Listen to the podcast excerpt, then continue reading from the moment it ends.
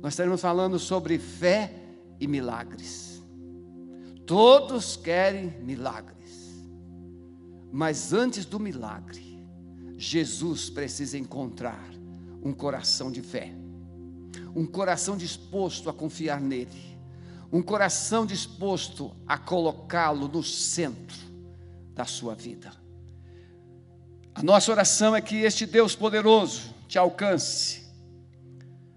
Lucas capítulo 7, verso de 1 a 10. E depois de concluir todos esses discursos perante o povo, que discursos eram esses, ou foram esses? O Sermão do Monte.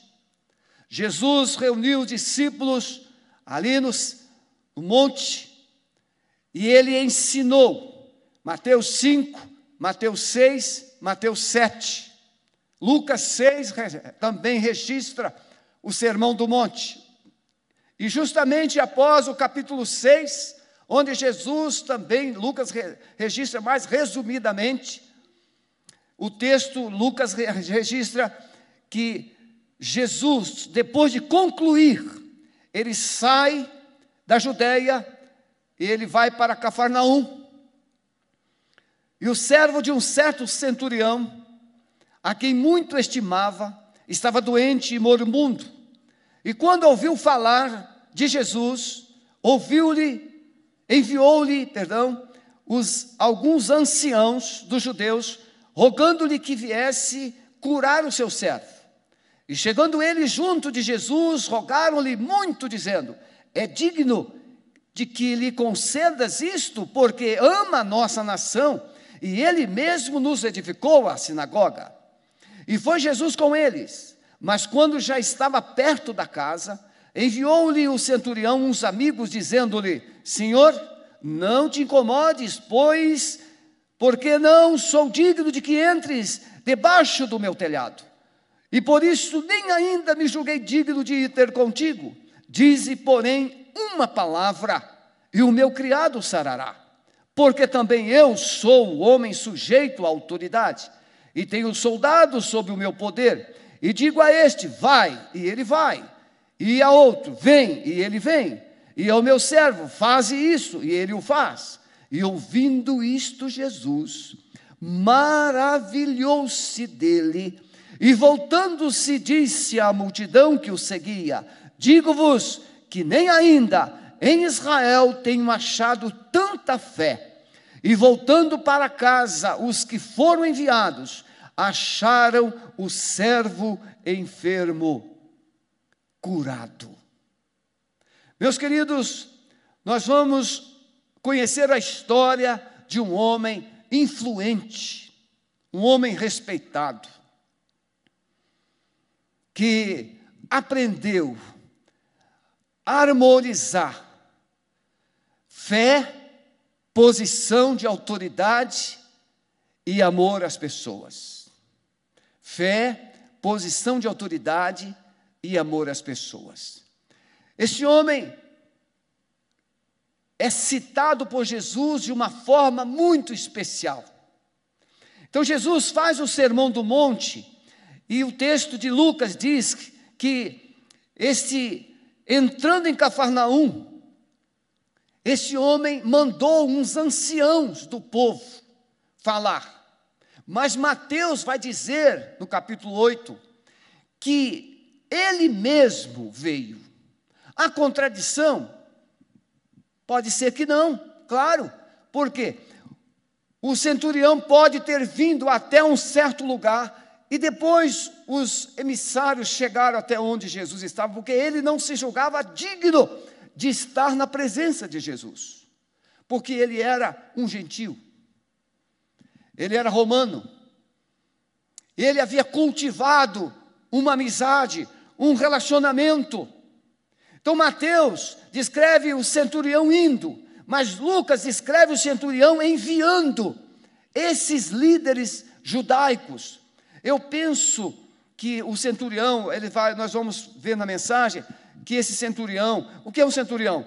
É um líder romano, um oficial romano que comandava pelo menos 100 homens uma guarnição que ficava em Cafarnaum. Muito influente, muito respeitado, ele era responsável por toda aquela região. Mas o centurião, ele cultivou, eu quero que você guarde isso na, no coração, no, para que a mensagem possa ter mais significado. Esse centurião, mesmo sendo um homem de autoridade, de influência, romano, um oficial romano, um homem muito forte, poderoso, ele cultivou um relacionamento muito próximo com as autoridades eclesiásticas de Israel.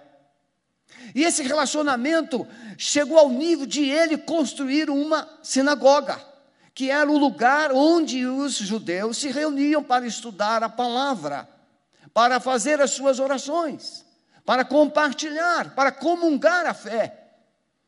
Ele construiu uma sinagoga. E por certo, isso é importante.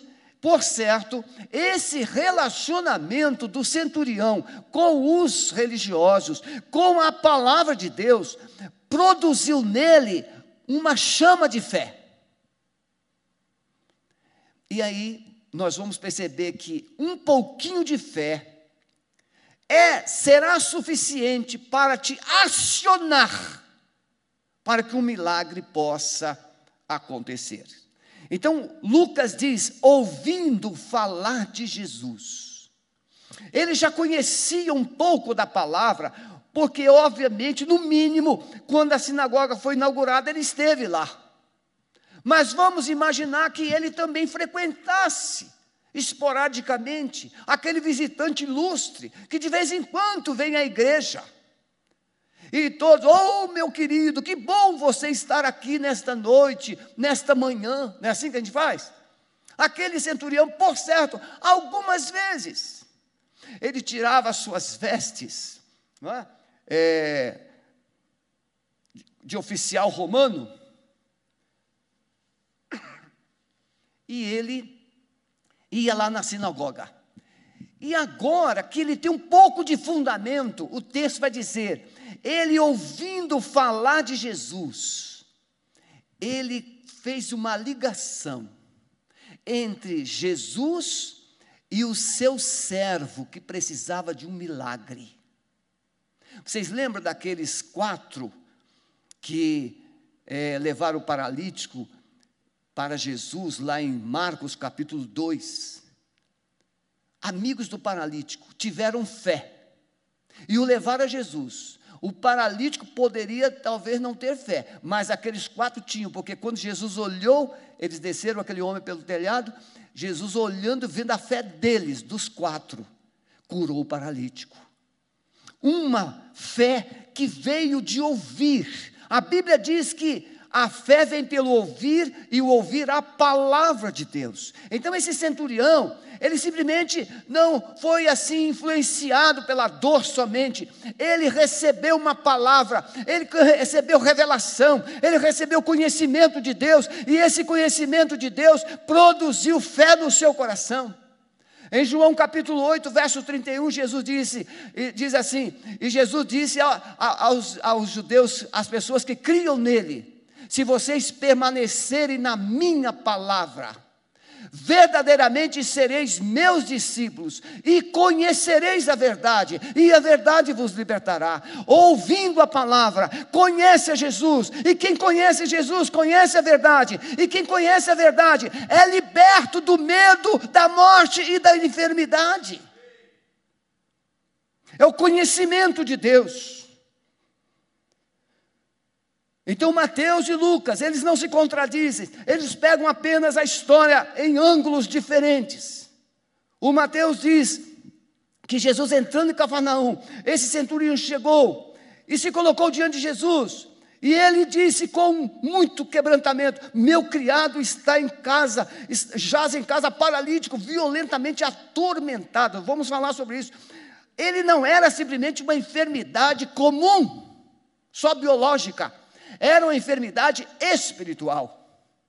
Por certo, esse centurião já havia procurado os melhores médicos, mas o servo não melhorava, era um servo amado. Então, quero falar, como eu falei de manhã, três coisas, sempre três coisas, né? Eu acho que vamos chegar lá no céu, tem três coisas, porque é a trindade, então nós vamos falar com três pessoas lá no céu. além dos amados que nós vamos encontrar lá. Então, sempre um sermão, pelo menos para tentar ser bom, tem que ser três coisas. Primeiro, entender que uma posição de autoridade não deve invalidar o amor do nosso coração. Veja, o servo, domingo que vem, eu vou, devo falar pela manhã, se Deus me permitir estar aqui, é, vencendo as cadeias do orgulho, para que o impossível de Deus aconteça. Preste atenção nisso. Vencendo as cadeias do orgulho, para que o impossível de Deus aconteça na sua vida.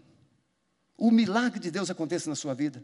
Então veja, esse centurião, um homem influente, um homem forte, um homem poderoso, e o servo, servo, o escravo, um serviçal da sua casa, talvez o mordomo, talvez aquele que cuidasse dos seus filhos, alguém mais próximo, não era aquele que fazia tarefas corriqueiras, não, era aquele servo.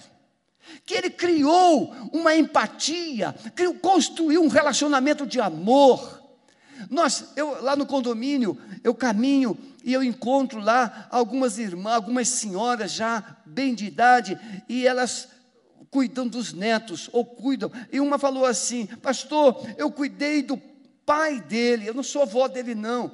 Eu cuidei do pai dele, eu criei o pai dele, e agora estou criando um menininho de um ano no colo.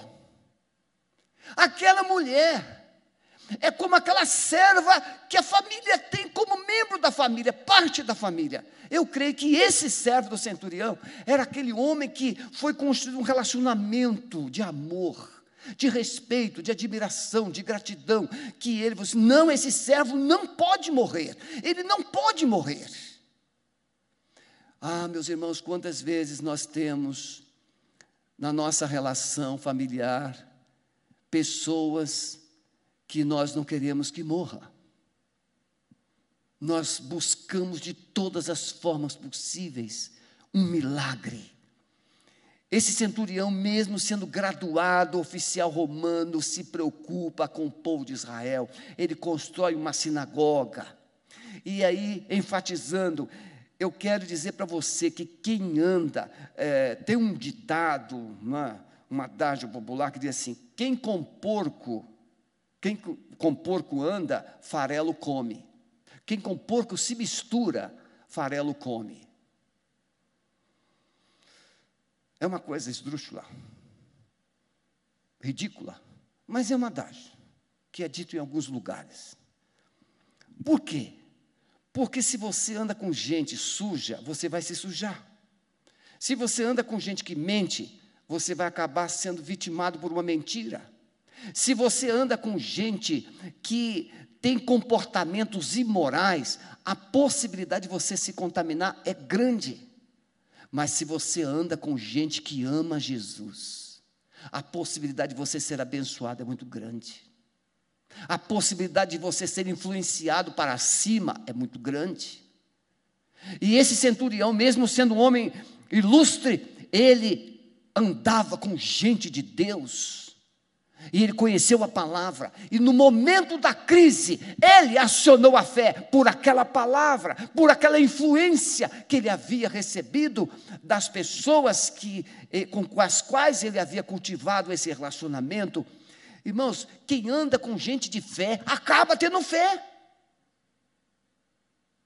Quem anda com gente incrédula, daqui a pouco está desacreditando até naquilo que já acreditava.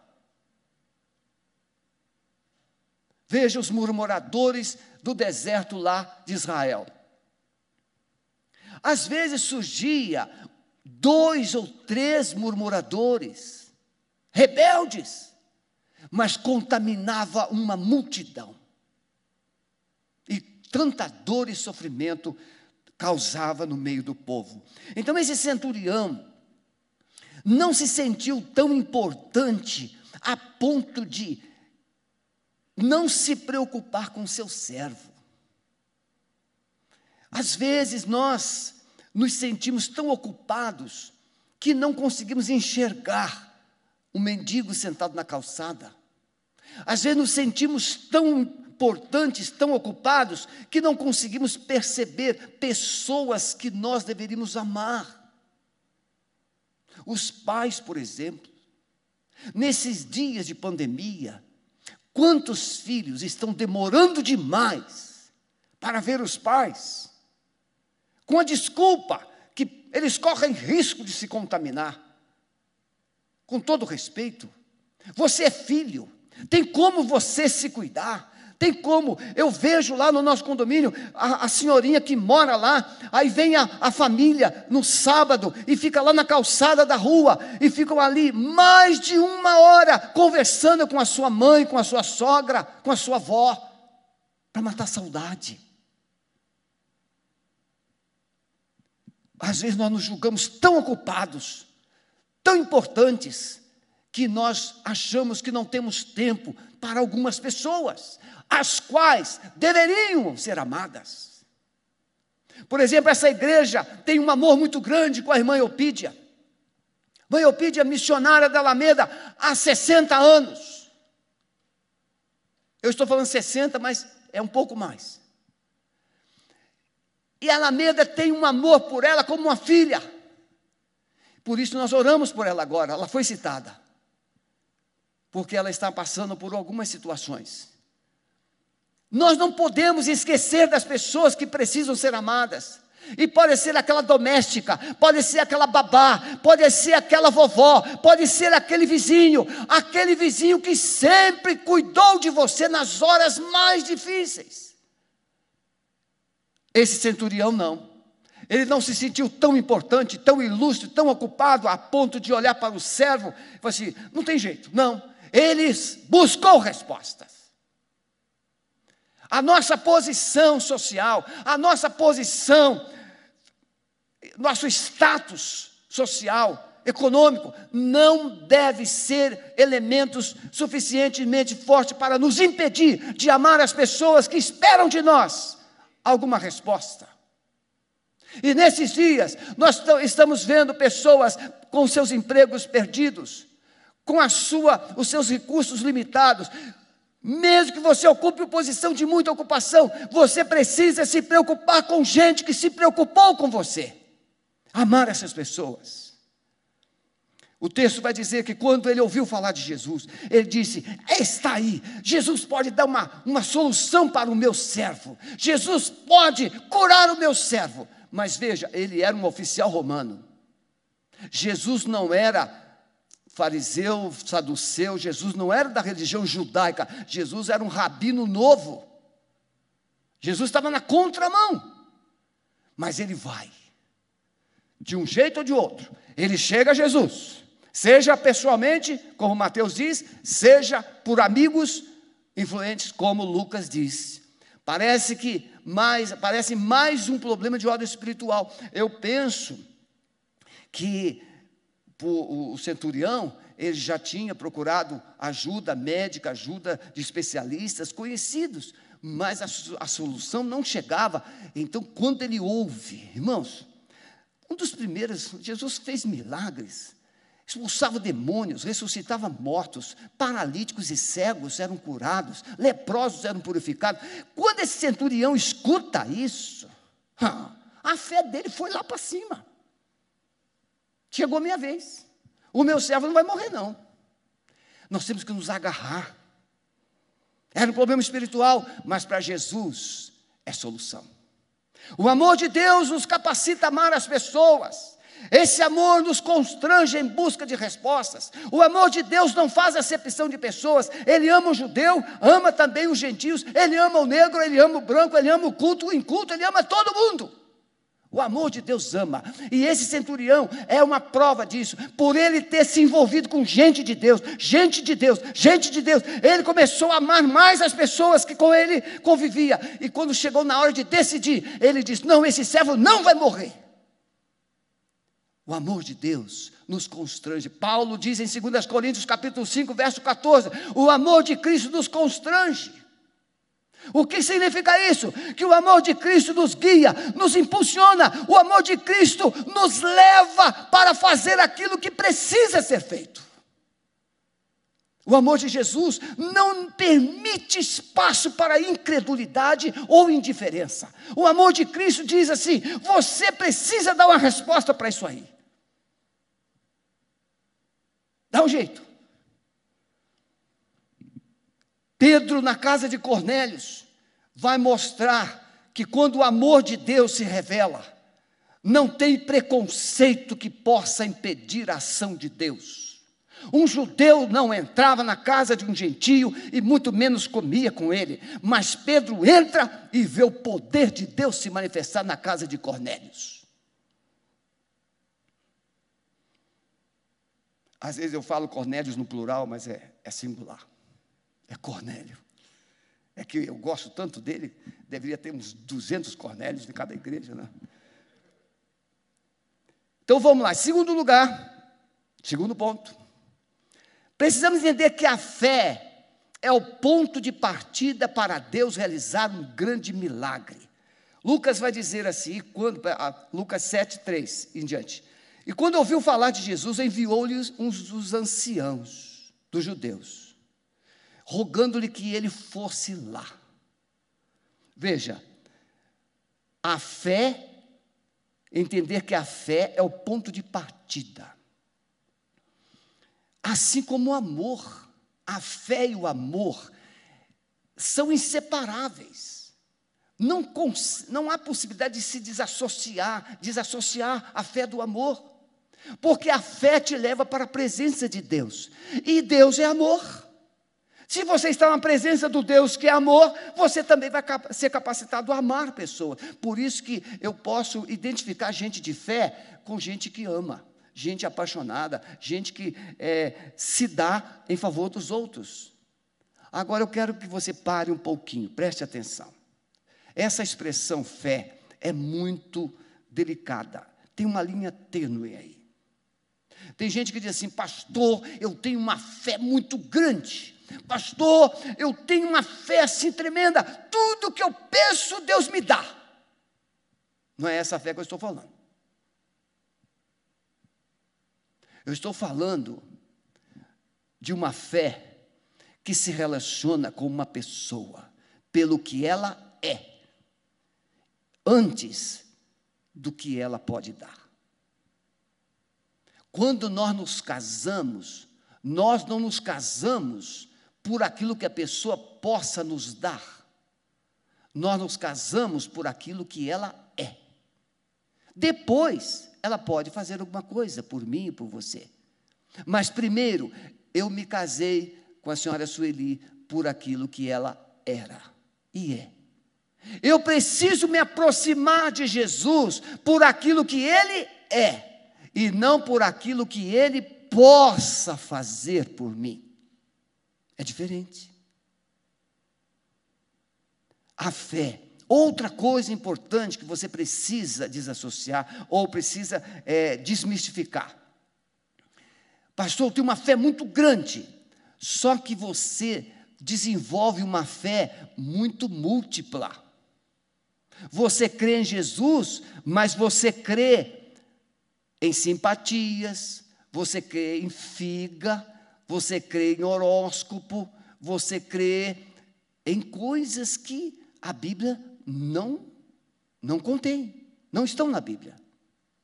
Por isso que a fé vem pelo ouvir a palavra de Deus. Quando você ouve a voz de Deus, você é alimentado com uma verdade, e essa verdade produz fé no seu coração. Por quê? Porque a simpatia pode funcionar para o José, mas não funciona para o João. Agora, a fé em Jesus funciona para todos. É a verdade. E a fé verdadeira é aquela que nasce na palavra e não no místico o objeto considerado sagrado. É na palavra, e a palavra é Jesus.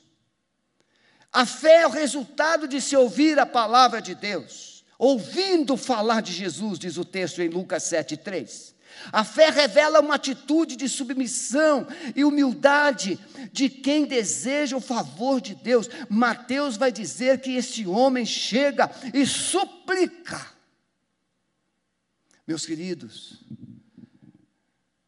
pode ser rei, pode ser presidente do país, pode ser senador, pode ser é, é, ministro do Supremo Tribunal Federal, pode ser autoridade, o homem, o fazendeiro, o empresário mais poderoso do país, que em determinados momentos, tudo que somos e tudo que temos não resolve a nossa situação.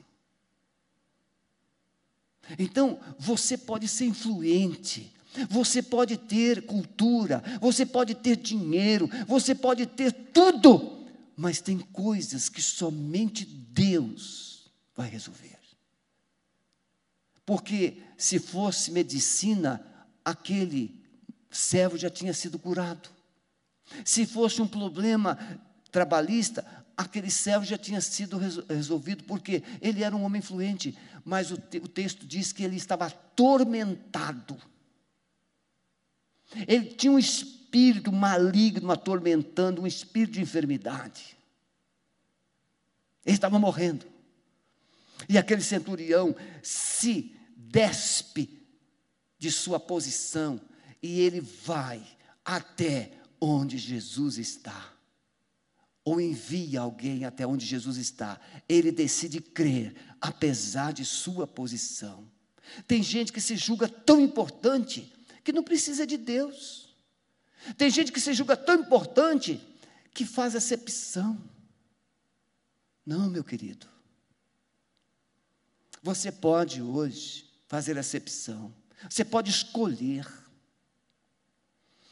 Olha, eu conheço algumas experiências, algumas histórias bem interessantes. Lá no Rio de Janeiro, um irmão, esse irmão canta cantava muito, ele cantou no meu casamento. Ele contraiu uma doença inexplicável. Não tinha diagnóstico. E ele estava no hospital, lá em Saracuruna, Caxias, Rio de Janeiro. E ele estava lá morrendo. Isso ele contando para mim. E um dia quando tinha já terminado o horário de visitas, foi uma senhorinha idosa e chegou lá na recepção e disse: Eu vim visitar o fulano de tal. O guarda disse: Já terminou a visita. O senhor não está entendendo, seu guarda. Deus me mandou aqui. E aquele guarda ficou constrangido pela idade daquela senhorinha e a levou até aquela enfermaria onde aquele irmão, irmão estava. E eu só quero te dizer uma coisa: estava previsto uma cirurgia para ele. E naquela noite, aquela, aquela vovozinha foi lá e orou. Aquela vovozinha, sem cultura, sem influência, sem status, sem nada, mas cheia de Deus. E ela foi lá e orou. Da oração ele não lembra nada, mas ele lembra do que veio depois da oração. Ele disse que à noite ele viu um médico entrar naquela enfermaria, naquele quarto que ele estava. E o médico pegou a plancheta na cabeceira da sua cama e fez algumas anotações.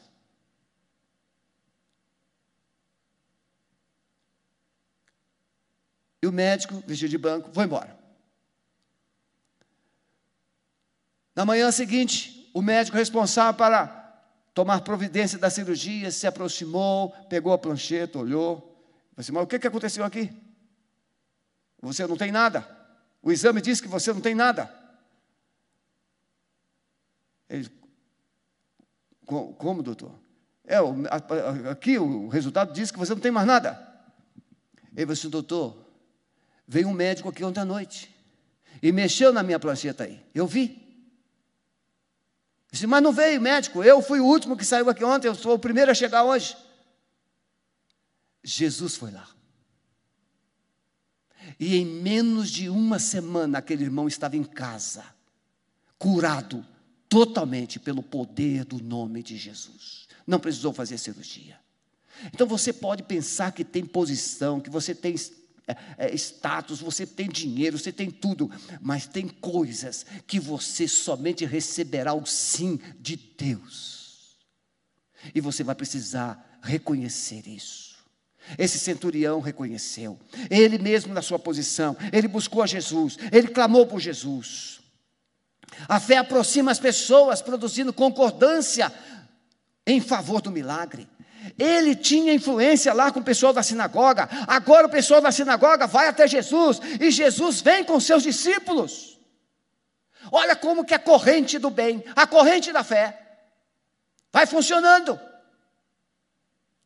Essa concordância, a Bíblia diz que aquilo que nós ligamos na terra é ligado no céu. É na terra que o milagre acontece, para que ele seja testificado lá no céu. Ele vai acontecer. O que você liga aqui, o que você concorda aqui, Deus concorda lá. A fé produz iniciativa da parte do homem em busca do favor de Deus. E quando ouviu falar de Jesus, ele agiu.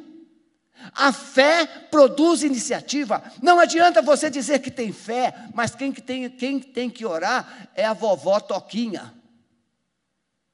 Não, a fé tem que ser sua.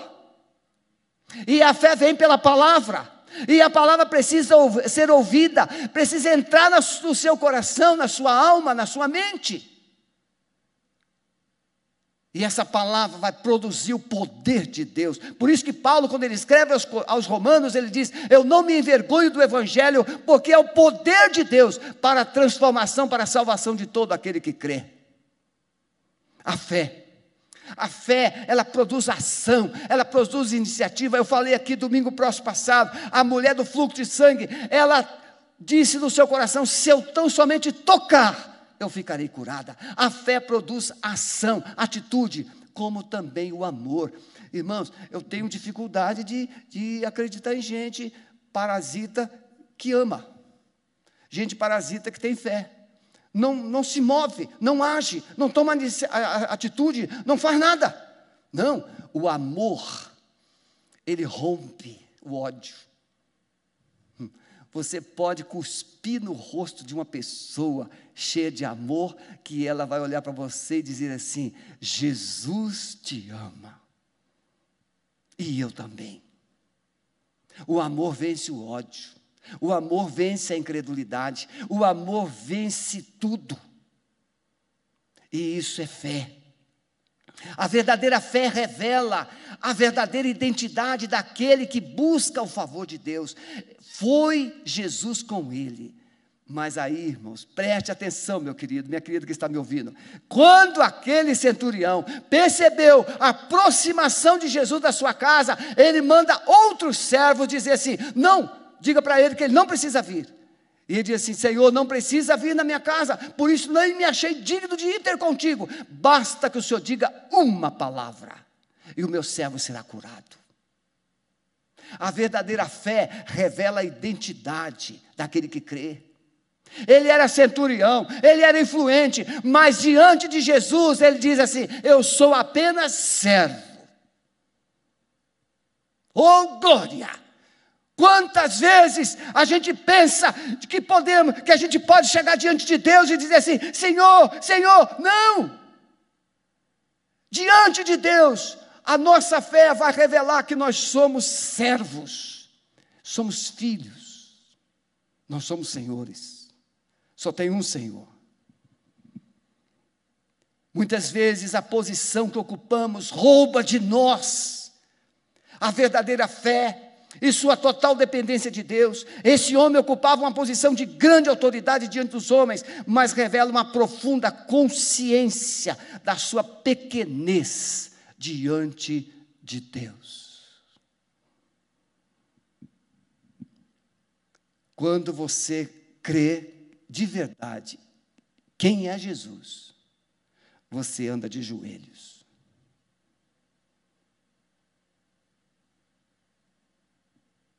Porque de joelhos aos pés de Jesus, é a posição mais elevada que um ser humano pode encontrar. Os que são, os que se exaltam são humilhados, mas os que se humilham serão exaltados, diz a palavra de Deus. Por último, em terceiro lugar, precisamos entender que a verdadeira fé revelará o verdadeiro conceito de autoridade. Irmãos, eu fico maravilhado com isso. Esse centurião, ele, apesar do seu conhecimento, apesar da sua posição, ele sabe quem é que manda no pedaço. Isso é muito bonito, né? Isso é muito bonito. Senhor, aqui nessa cidade, Cafarnaum, eu sou a autoridade máxima, eu sou o centurião, eu, sou, eu represento o governo romano, mas, Senhor, eu não sou digno de estar na tua presença. Sou um pecador. Meu querido, minha querida, eu quero que você, por favor, pense um dos grandes benefícios da fé é revelar quem você é. Não é só revelar quem Deus é, é revelar quem você é. Diante de Deus, nós somos pecadores, e o pecador precisa de um Salvador, e esse Salvador tem nome, esse Salvador é Jesus.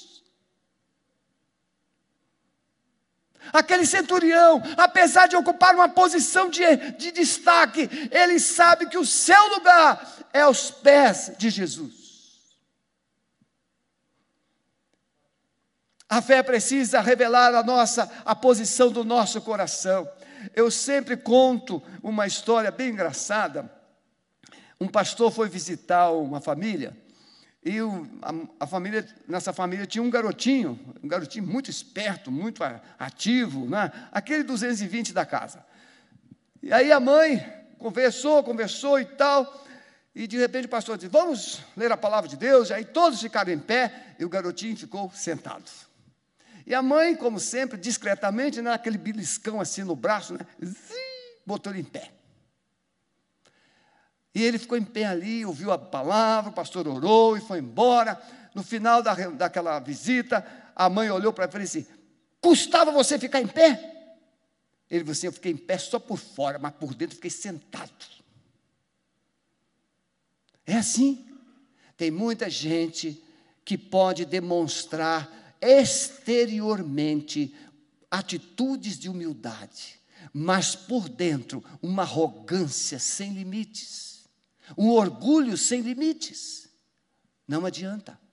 Esse homem tinha uma fé, e essa fé revelou o interior do seu coração: Senhor, eu não sou digno. Eu não sou digno. A fé produz milagres. A fé que produz milagres reconhecerá Jesus, não somente como Salvador, mas ou benfeitor, mas como Senhor. Porque também eu sou homem sujeito à autoridade e tenho soldados sob o meu poder e digo: vai, ele vai, vem, ele vem, faz isso, ele faz. A verdadeira fé que produz milagres reconhecerá Jesus como Senhor como Deus. Meus irmãos, eu falo isso com muito temor e tremor. E você que está me ouvindo, talvez você não seja evangélico. E você sabe e crê que Jesus é o Salvador. Você crê que Jesus é Deus. Mas você talvez não se revele, não se comporte, não se posicione como Jesus, em Jesus como único Deus verdadeiro. João, o evangelista, escreve no capítulo 17: A vida eterna é esta que te conheçam a ti só como único Deus verdadeiro e a Jesus Cristo a quem enviaste. O apóstolo Pedro, apóstolo Pentecoste, ele vai dizer: em nenhum outro há salvação, porque debaixo do céu nenhum outro nome foi dado pelo qual devamos ser salvos. Paulo, quando ele fala em Atenas, ele diz que Deus não leva em consideração o tempo da ignorância, mas ele anuncia agora em todo, a todas as pessoas e em todo lugar que se arrependam, porquanto Deus destinou um dia. E esse dia é o dia da volta do Senhor. Jesus é o único Deus. Jesus é o único Salvador. Ele não pode ser dividido com mais ninguém. Eu preciso crer em Jesus como meu único Deus, como meu único Senhor e como meu Salvador. Tem pessoas que creem que Jesus é o enviado de Deus, mas também crê que tem outros espíritos e outros santos, tem outros mensageiros, tem outros profetas. Não. Jesus não é um enviado, Jesus é Deus. Ele se fez carne, habitou entre nós, morreu por nós, mas ressuscitou e voltou para o seu trono, onde ele está agora, orando por você. Ele te ama. Precisamos reconhecer a autoridade de Jesus, não somente para nos socorrer, mas para nos liderar. Ah, que coisa maravilhosa! A gente ensina aqui no culto de sexta-feira de libertação, você marchar na sua casa, né, chamando Jesus, guerreando com Jesus na sua casa. Talvez essa irmã esteja me ouvindo agora, uma irmã que anos atrás ela tinha várias situações que precisavam ser resolvidas, eu ensinei essa irmã a andar dentro da sua casa marchando, clamando a Jesus, confessando a Jesus, dizendo para Jesus que Ele era o Senhor da sua casa. Essa mulher não subia a escada da sua casa, era o marido que subia com ela nos braços. Depois de 15 dias, essa mulher voltou e ela estava totalmente liberta. Quando você declara na sua casa quem é o Senhor, quem é que reina, não é só querer os milagres de Jesus, mas Jesus precisa governar sua vida, governar sua família, governar sua casa. Meus irmãos, com todo temor eu falo aqui. Nós chegamos em algumas casas de pessoas que se dizem cristãs, mas têm imagens do tamanho delas. Eu pergunto como é o que Jesus diria na sua casa hoje, se ele chegasse e encontrasse esses santos desse tamanho na sua casa. O que ele diria para você? Talvez Jesus chorasse por você. Porque Jesus, Isaías capítulo 42, verso 8, Isaías diz assim: A minha glória, pois, a outra não mandarei, e nem o meu louvor às imagens de escultura. Nós queremos um Jesus que cura, nós queremos um Jesus que muda a nossa história financeira, nós queremos um Jesus que muda o nosso casamento, mas não queremos um Jesus que governe a nossa casa e governe o nosso coração. Jesus é Deus, e se Ele é Deus, Ele precisa ser o Senhor da nossa vida. Podem vir, meus queridos. Fé e milagres andam de mãos dadas. Se não tivéssemos aqui com o problema do Covid, eu ia chamar o pastor Jefferson, ia dar as mãos para ele, né, dar a mão para ele, e nós iríamos fazer, lá andar. Onde eu for, o Jefferson viria. E assim, a fé e milagres é assim aonde tem fé, tem milagre. Então, primeira coisa que você precisa nesta noite é decidir crer no Deus de milagres. Fazer uma aliança de milagres com o Senhor. Crer que Ele te ama. Crer que Ele tem, crer que Ele tem propósito na sua vida. Crer que Ele é o Deus Todo-Poderoso Decida confiar somente no Senhor Jesus e não somente nos milagres.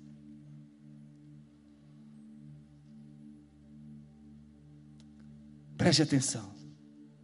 Jesus chegou na casa de Lázaro e ele estava morto há quatro dias.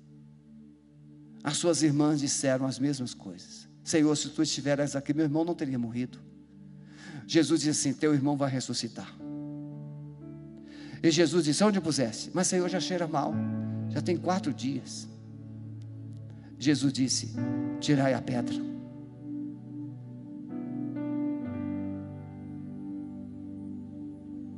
Qual é a pedra que você precisa tirar nesta noite do seu coração, da sua mente, da sua vida, para que Jesus possa fazer o milagre?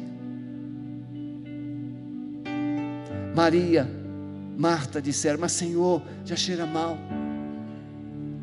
Tirar a pedra era expor aquela situação. Tirar a pedra era se permitir invadir-se por aquele cheiro de morte, putrefação. Tirar a pedra era se permitir correr o risco de um vexame, de uma vergonha, de um escândalo. Mas Jesus disse: Tirai a pedra. E o texto diz que tiraram a pedra. E Jesus disse: Lázaro, vem. Eu quero dizer para você que Jesus está aqui nessa noite pronto para fazer os milagres na sua vida. Que Jesus está aqui pronto para mudar a sua história. Como ele mudou a história daquele servo do centurião. Jesus não precisou ir na casa dele. Jesus lançou uma palavra e aquele servo foi curado. Jesus hoje pode lançar uma palavra sobre a sua vida. Jesus pode lançar uma palavra sobre o seu casamento. Jesus pode lançar uma palavra sobre o seu filho, sua filha. Jesus pode mudar totalmente a realidade da sua vida da sua família. Mas ele primeiro está dizendo: tire as pedras do caminho. Se deixe mostrar. Pare de viver de aparência. Pare de viver de maquiagens para de viver de faz de conta. Tire a pedra, se mostre, mostra-me o seu coração. Eu quero pedir que você, onde você está, que você fechasse os seus olhos e você levantasse a sua mão direita e você dissesse assim: Senhor Jesus, nesta noite eu decido crer que tu podes fazer um milagre na minha vida, na minha casa, na minha família. E eu estou agora removendo a pedra. Eu estou me dando a descobrir, eu estou me mostrando. Eu sei que sou pecador, eu sei que sou uma pecadora, eu sei que não mereço, mas eu preciso, tenhas misericórdia de mim. Eu profetizo que o milagre está acontecendo, eu profetizo que a cura está chegando. Eu profetizo que as disfunções estão sendo vencidas, estão sendo quebradas. Eu profetizo que aquilo que foi perdido está sendo recuperado agora. Aquilo que foi desligado e morto está voltando a viver. Recebe a vida. Recebe o milagre de Deus. Vamos adorar. Enquanto estivermos cantando, eu peço que você coloque o seu nome no chat, dizendo: Eu recebo o milagre, porque eu creio que Jesus é o meu Senhor, é o meu Salvador. Você vê que Jesus fez com Lázaro. Ele ressuscitou. O que é que morreu na sua vida que precisa voltar a viver? O que é que foi perdido na sua história que você precisa restaurar, e recuperar. Hoje é o dia do milagre. Mas para esse milagre acontecer, você precisa ter as atitudes desse centurião. Reconhecer a autoridade de Jesus na sua vida. Crer que Ele é Deus, que Ele é todo-poderoso, que Ele morreu pelos seus pecados e Ele está de braços estendidos para mudar a sua história, para mudar a sua vida. Entregue a sua vida a Jesus. Confia nele. E o mais, ele tudo fará. Amado Espírito Santo, sopre agora sobre esses lares que foram alcançados pela tua palavra. Senhor, que a pedra seja removida, que a vida seja restaurada e que aquilo que morreu possa voltar a viver, aquilo que está torto possa se endireitar, e aquilo que foi perdido possa ser achado novamente. Restaura, Senhor, restaura. Nós profetizamos o milagre Nós profetizamos a vida em todos os lares conectados nesta noite, no poder do nome de Jesus. Deus te abençoe. Até sexta-feira estaremos aqui novamente no culto de libertação às 20 horas, os jovens no sábado às 19, domingo às 10 da manhã e às 18h30. Fiquem na paz, com a graça do Senhor Jesus.